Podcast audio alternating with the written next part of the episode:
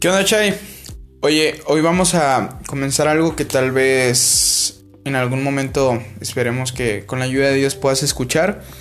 Y es comenzar a leer la historia de lo que Jesús hizo por nosotros, ¿no? ¿Por qué? Porque creo que siempre es, bonito poder escuchar historias, ¿no? Pero más una historia de amor como la que Dios tiene para nosotros hoy. ¿Por qué eh, muchas veces no es tan importante, tan relevante en nuestra vida? Yo pienso porque muchas veces las contamos o las oímos de una manera en que parecen que aunque son verdad, no lo son.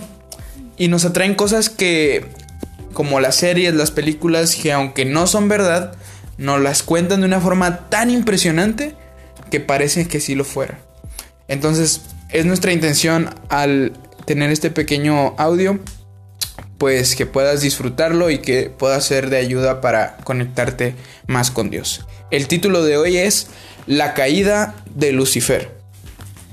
En el cielo, antes de su rebelión, Lucifer era un ángel honrado y excelso, cuyo honor seguía al del amado Hijo de Dios.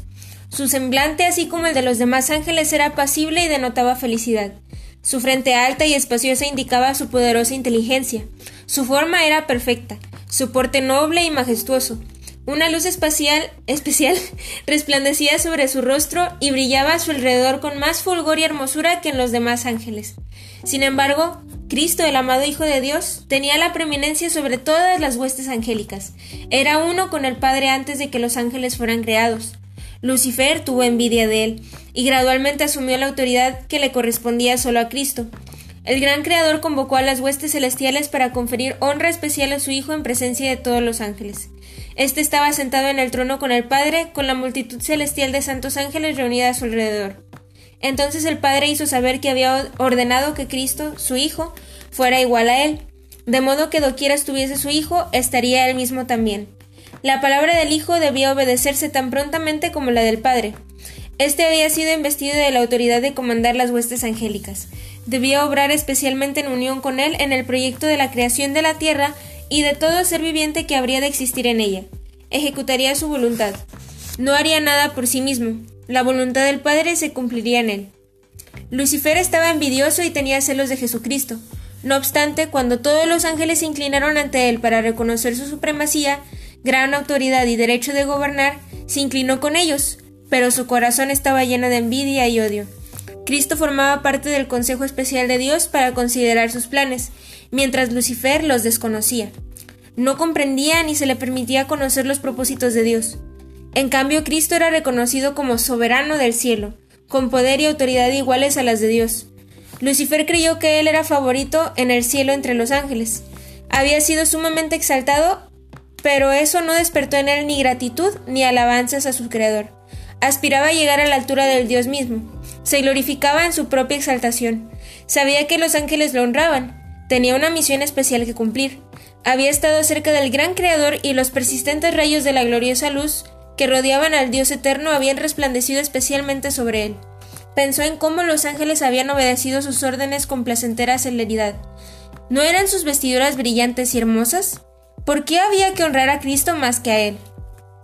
Y es bien interesante porque hay algo que no me cabe en la cabeza.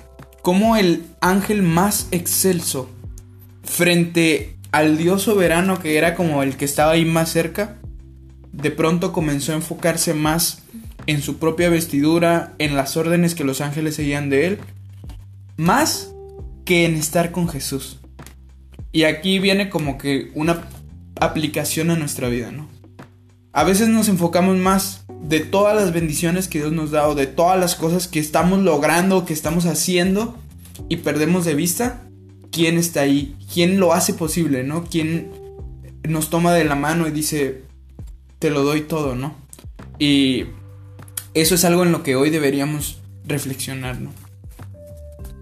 Salió de la presencia del Padre descontento y lleno de envidia contra Jesucristo. Congregó a las huestes angélicas, disimulando sus verdaderos propósitos, y les presentó su tema, que era él mismo. Como quien había sido agraviado, se refirió a la preferencia que Dios había manifestado hacia Jesús postergándolo a él. Les dijo que de ahí en adelante toda la dulce libertad de que habían disfrutado los ángeles llegaría a su fin. ¿Acaso no se les había puesto un gobernador, a quien de ahí en adelante debían tributar honor servil? Les declaró que él los había congregado para asegurarles que no soportaría más esa invasión de sus derechos y los de ellos, que nunca más se inclinaría ante Cristo, que tomaría para sí la honra que debería habérsele conferido, y sería el caudillo de todos los que estuvieran dispuestos a seguirlo y a obedecer su voz. Y si los ángeles eran libres, ¿por qué Satanás les ofrecía libertad? Parece que es algo incoherente, ¿no? Pero a veces la libertad que realmente tenemos en, Dios de poder disfrutar todas las cosas bonitas de la vida, incluidas nuestra familia, incluidas las propias metas o sueños que tenemos, las relaciones, solamente pueden llegar a tener su verdadera eh, felicidad o plenitud del lado de Dios. Y por el otro lado está como que la falsificación de es que no lo tienes y solamente estando lejos, Satanás es como que nos vende esa idea de yo te lo voy a dar o lo vas a tener tú y eso es lo que finalmente nos lleva a perder lo que ya teníamos. Hubo discusión entre los ángeles. Lucifer y sus seguidores luchaban para reformar el gobierno de Dios. Estaban descontentos y se sentían infelices porque no podían indagar en su inescrutable sabiduría ni averiguar sus propósitos al exaltar a su hijo y dotarlo de poder y mando ilimitados. Se rebelaron contra la autoridad del hijo. Los ángeles leales trataron de reconciliar la voluntad de su creador a ese poderoso ángel rebelde. Justificaron el acto de Dios de honrar al honrar a Cristo, y con poderosos argumentos trataron de convencer a Lucifer de que no tenía entonces menos honra de la que había tenido antes que el Padre proclamara el honor que le había conferido a su Hijo. Le mostraron claramente que Cristo era el Hijo de Dios, que existía con él antes que los ángeles fueran creados y que siempre había estado a la diestra del Padre, sin que su tierna y amorosa autoridad hubiese sido puesta en tela de juicio hasta ese momento, y que no había dado orden alguna que no fuera ejecutada con gozo por la juesta angélica argumentaron que el hecho de que Cristo recibiera honores especiales de parte del Padre en presencia de los ángeles no disminuía la honra que Lucifer había recibido hasta entonces. Los ángeles lloraron. Ansiosamente intentaron convencerlo de que renunciara a su propósito malvado para someterse a su Creador, pues todo había sido hasta entonces paz y armonía. ¿Y qué era lo que podía incitar esa voz rebelde y disidente? Lucifer no quiso escucharlos. Se apartó entonces de los ángeles leales acusándolos de servilismo. Estos se asombraron al ver que Lucifer tenía éxito en sus esfuerzos por incitar a la rebelión. Les prometió un nuevo gobierno, mejor que el que tenían entonces, en el que todo sería libertad. Muchísimos expresaron su propósito de aceptarlo como su dirigente y comandante en jefe. Cuando vio que sus propuestas tenían éxito, se vanaglorió de que podría llegar a tener a todos los ángeles de su lado, que sería igual a Dios mismo, y su voz llena de autoridad sería escuchada al dar órdenes a toda la hueste celestial. Los ángeles leales le advirtieron nuevamente y le aseguraron cuáles serían las consecuencias si persistía, pues el que había creado a los ángeles tenía poder para despojarlos de toda autoridad, y de una manera señalada castigar su audacia y su terrible rebelión. Pensar que un ángel se opuso a la ley de Dios es tan sagrada que es tan sagrada como él mismo. Exhortaron a los rebeldes a que cerraran sus oídos a los razonamientos engañosos de Lucifer, y le aconsejaron a él y a cuantos habían caído bajo su influencia que volvieran a Dios y confesaran el error de haber permitido siquiera el pensamiento de objetar su autoridad. Muchos de los simpatizantes de Lucifer se mostraron dispuestos a escuchar el consejo de los ángeles leales y arrepentirse de su descontento para recobrar la confianza del Padre y de su amado Hijo. El poderoso rebelde declaró entonces que conocía la ley de Dios y que si sometía a la obediencia servil se lo despojaría de su honra y nunca más se le confiaría su excelsa misión.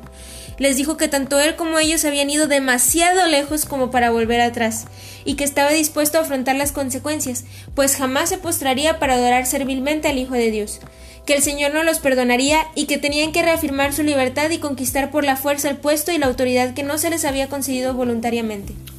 Tremendo a veces creemos que ya hemos ido demasiado lejos, ¿no? ¿Cuántas veces no nos hemos sentido de esa forma en decir, es que ya hice esto, me he equivocado en esto que ya Dios no me va a perdonar? Pero de la misma forma en que Dios le ofrecía a Lucifer la oportunidad de arrepentirse, todos los ángeles le decían, ¿qué te pasa? ¿Estás loco? ¿Cómo vas a querer ser como Dios?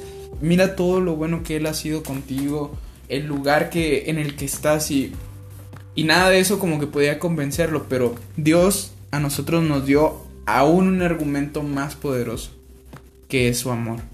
No era que con Lucifer no lo expresara o algo así, sino que lo demostró de una forma tan impresionante que en su, en su cruz nos demostró que pues él nos lo estaba como que dando todo, ¿no? Nos estaba diciendo, mira, esto es lo que yo quiero para ti, no importa cuán lejos haya sido, yo estoy aquí con los brazos abiertos.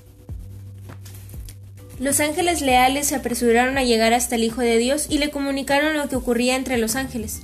Encontraron al Padre en consulta con su amado Hijo para determinar los medios por los cuales, por el bien de los ángeles leales, pondrían fin para siempre la autoridad que había asumido Satanás. El gran Dios podía haber expulsado inmediatamente del cielo a este archiengañador, pero ese no era su propósito. Daría a los rebeldes una justa oportunidad para que midieran su fuerza con su propio Hijo y sus ángeles reales. En esa batalla cada ángel elegiría su propio bando y lo pondría de manifiesto ante todos. No hubiera sido conveniente permitir que permaneciera en el cielo ninguno de los que se habían unido con Satanás en su rebelión. Habían aprendido la lección de la genuina rebelión contra la inmutable ley de Dios y eso es irremediable. Si Dios hubiera ejercido su poder para castigar a este jefe rebelde, los ángeles subversivos no se habrían puesto en evidencia. Por eso Dios siguió otro camino, pues quería manifestar definidamente a toda la hueste celestial su justicia y su juicio. Guerra en el cielo. Rebelarse contra el gobierno de Dios era un crimen enorme. Todo el cielo parecía estar en conmoción. Los ángeles se ordenaron en compañías. Cada división tenía un ángel comandante al frente. Satanás estaba combatiendo contra la ley de Dios por su ambición de exaltarse a sí mismo y no someterse a la autoridad del Hijo de Dios, el gran comandante celestial. Se convocó a toda la hueste angélica para que se compareciera ante el Padre, a fin de que cada caso quedase decidido. Satanás manifestó con osadía su descontento porque Cristo había sido preferido antes que él. Se puso de pie orgullosamente y sostuvo que debía ser igual a Dios y participar en los concilios con el Padre y comprender sus propósitos. El Señor informó a Satanás que sólo revelaría sus secretos designios a su Hijo, y que requeriría de toda la familia celestial, incluido Satanás, le rindiera una obediencia absoluta e incuestionable, pero que él, Satanás, había demostrado que no merecía ocupar un lugar en el cielo. Entonces el enemigo señaló con regocijo a sus simpatizantes, que eran cerca de la mitad de los ángeles, y exclamó Ellos están conmigo. ¿Los expulsarás también y dejarás semejante vacío en el cielo? Declaró entonces que estaba preparado para hacer frente a la autoridad de Cristo y defender su lugar en el cielo por la fuerza de su poder, fuerza contra fuerza. Los ángeles buenos lloraron al escuchar las palabras de Satanás y sus alborozadas jactancias. Dios afirmó que los rebeldes no podían permanecer más tiempo en el cielo. Ocupaban esa posición elevada y feliz con la condición de obedecer la ley que Dios había dado para gobernar a los seres de inteligencia superior, pero no se había hecho ninguna provisión para salvar a los que se atrevieran a transgredirla. Satanás se envalentonó en su rebelión y expresó su desprecio por la ley del Creador. No la podía soportar. Afirmó que los ángeles no necesitaban ley y que debían ser libres para seguir su propia voluntad, que siempre los guiaría con rectitud, que la ley era una restricción de su libertad y que su abolición era uno de los grandes objetivos de su subversión. Qué impresionante es que normalmente tenemos esa idea de que mientras las cosas sean más sin ley son más libres, ¿no? Pero dentro de, de la ley es donde está nuestra libertad, ¿no? Hoy en día imagínate que fuera así de fácil matar a cualquier persona y no tener ningún ninguna consecuencia, ¿no? O que cualquier persona pudiera eh, abusar de otra o que simplemente la gente pudiera tomar lo que es tuyo y llevárselo y ya, o sea, sin ninguna consecuencia, sin ninguna situación que verdaderamente nos protegiera, ¿no? Y la ley de Dios de alguna manera expresaba que eso era imposible, ¿no? No solamente eso, sino que es que cuando nosotros vemos la ley de Dios, vemos su amor. Y obviamente cuando contemplamos ese amor no vamos a querer hacerle daño a ninguna persona, ¿no? Pero lo que Satanás estaba proponiendo venía no de una idea de un mejoramiento, sino de un deseo de cumplir sus propios propósitos, ¿no? Sin importar las consecuencias. Y hoy en día esa es como la, la misma idea que podemos estar viendo en, en nuestra sociedad, ¿no? Haz lo que sea, eh, no importa lo que cueste. No importa lo que te cueste a ti, no importa lo que le cueste a los demás. Ya sea que tenga que ver con, pues, hacer dolor a nuestra vida o incluso a otras personas. Y tal vez no lo decimos tan así, ¿verdad? Pero eh, de alguna manera seguimos teniendo ese mismo espíritu que desencadenó esa rebelión en el cielo, ¿no? Pero la, la, ley de Dios, lejos de promovernos una actitud servil de esclavos, nos muestra una vida llena de paz, ¿no? Que, que es una vida en la cual podemos disfrutar eso que mencionábamos hace un momento, ¿no? La condición de los ángeles, según él, Satanás debía mejorar. Pero Dios, que había promulgado las leyes y las había hecho iguales a sí mismo, no pensaba así. La felicidad de la hueste angélica dependía de su perfecta obediencia a la ley.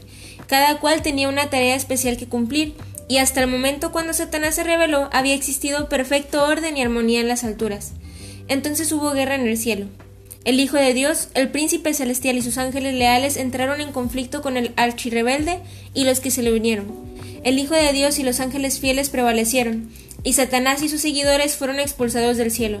Toda la hueste celestial reconoció y adoró al Dios de justicia. Ni un vestigio de rebeldía quedó en el cielo. Todo volvió a ser pacífico y armonioso como antes. Los ángeles lamentaron la suerte de los que habían sido sus compañeros de felicidad y bienaventuranza. El cielo sintió su pérdida. El padre consultó con el hijo con respecto a la ejecución inmediata de su propósito de crear al hombre para que habitara en la tierra. Lo sometería a prueba para verificar su lealtad antes de que se lo pudiera considerar eternamente fuera de peligro. Si soportaba la prueba a la cual Dios creía conveniente someterlo, con el tiempo llegaría a ser igual a los ángeles. Tendría el favor de Dios, podría conversar con ellos y estos con él. Dios no creyó conveniente ponernos fuera del alcance de la desobediencia. ¿Por qué Dios no creyó conveniente ponernos más allá del alcance de la obediencia? O sea, que no pudiéramos caer, que no pudiéramos como que decidir. Porque una, un amor sin libertad no es amor. Y eso lo demostró aún con todas las consecuencias que existieron en la gran batalla que hubo en el cielo. Y que esa misma batalla se ha desarrollado a lo largo de toda la historia del mundo. Y esto es bien interesante porque esto se conoce como un gran conflicto. Y es el mismo conflicto que hoy estamos viviendo. Uno en el que todos estamos como que incluidos y que no podemos eh, presentarnos de una forma gris. De decir, nada, pues a mí no me importa lo que sea, porque estemos o no de acuerdo, le tomemos importancia o no, eso ocurre. Y la misma situación que generó ese conflicto en el cielo es la que Satanás ha vendido a todas las personas que han decidido seguirle, ¿no? De la ley de Dios está mal, Dios ni siquiera le importa, no te entiende o lo que sea. Pero lo que Dios nos ha demostrado es que Él es un Dios amante y justo. Pero sobre todo un Dios que todas las cosas que hace, las hace para que nosotros podamos realmente confiar en Él. Y al final de este. de esta serie de, de podcast o de. Eh, pues sí, de narraciones, vamos a podernos dar cuenta de eso. De cómo Dios permitió que las cosas siguieran su propio curso por amor a nosotros y a todo el universo. Pero hoy lo importante es qué decisión vamos a tomar frente al gran conflicto. ¿Vamos a ponernos de parte de la justicia, de la verdad y el amor que es con Dios? ¿O decidiremos seguir las mentiras que Satanás le vendió a la tercera parte de los ángeles del cielo? Si los ángeles que eran exaltados, santos y perfectos fueron engañados por Satanás, ¿qué nos hace pensar que nosotros no podemos correr ese mismo peligro hoy? Que Dios nos ayude a que podamos tomar la decisión de eh, aceptar lo que Jesús hizo por nosotros para poder de esa manera estar seguros en medio de ese conflicto el cual estamos viviendo. Y bueno, este ha sido el primero de los capítulos de la historia de la redención. Espero que, te haya gustado, Shai, que haya sido de bendición y, y platícanos qué te pareció. Está un poquito largo, pero pues puedes eh, escucharlo en un modo rápido, ¿no? O algo así, pero Esperemos que, te ayude a mientras, no sé, estás haciendo algo o si quieres dedicar un tiempo para escucharlo o incluso varios días para que lo vayas ahí escuchando poco a poco, pero que eh, pues siga siendo algo que te ayude a, a conectarte con Dios.